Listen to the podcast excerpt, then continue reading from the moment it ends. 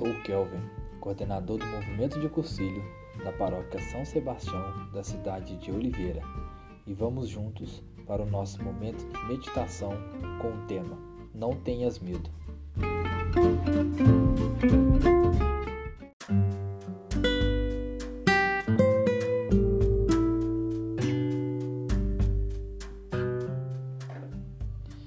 Em nome do Pai, do Filho e do Espírito Santo, do Evangelho de Atos dos Apóstolos, capítulo 18, versículos de 9 a 18.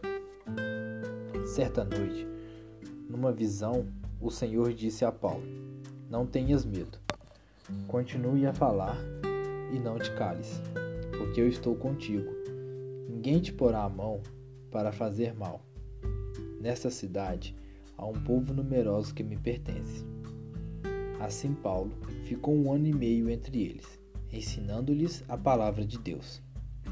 Então, sendo Galião preconsul na Caia, os judeus uniram-se num protesto contra Paulo e o levaram diante do tribunal.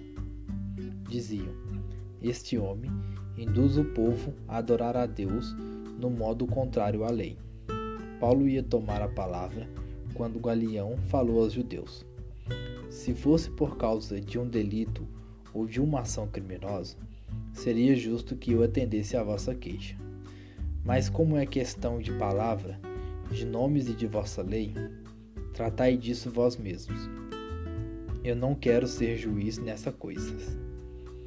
Galião mandou-se sair do tribunal. Então todos agarraram Sóstenes o chefe da sinagoga, e espancaram-lhe diante do, do, tribunal. E Galião absolutamente não interveio. Paulo permaneceu ainda vários dias em Corinto. Despedindo-se dos irmãos, embarcou-se para a Síria em companhia de Priscila e Áquila. Em Secreia, Paulo cor cortou os cabelos, pois tinha feito uma promessa. Palavra da Salvação.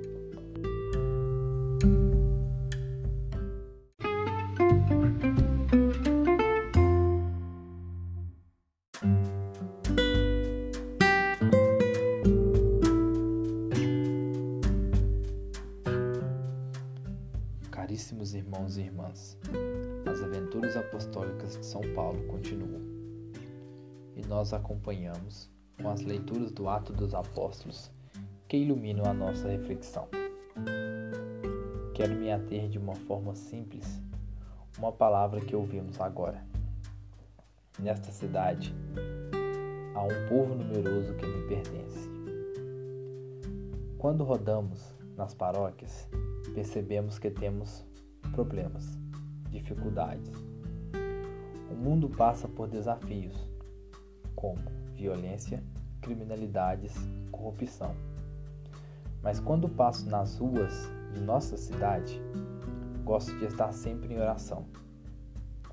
Eu aprendi que no meio de todos os problemas que acontecem numa cidade, tem um povo numeroso que lhe pertence.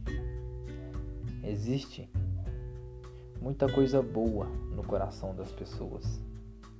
Às vezes, quando me deparo com pessoas em situações difíceis, como passando fome, percebemos que existe uma semente de bondade no coração de todas as pessoas.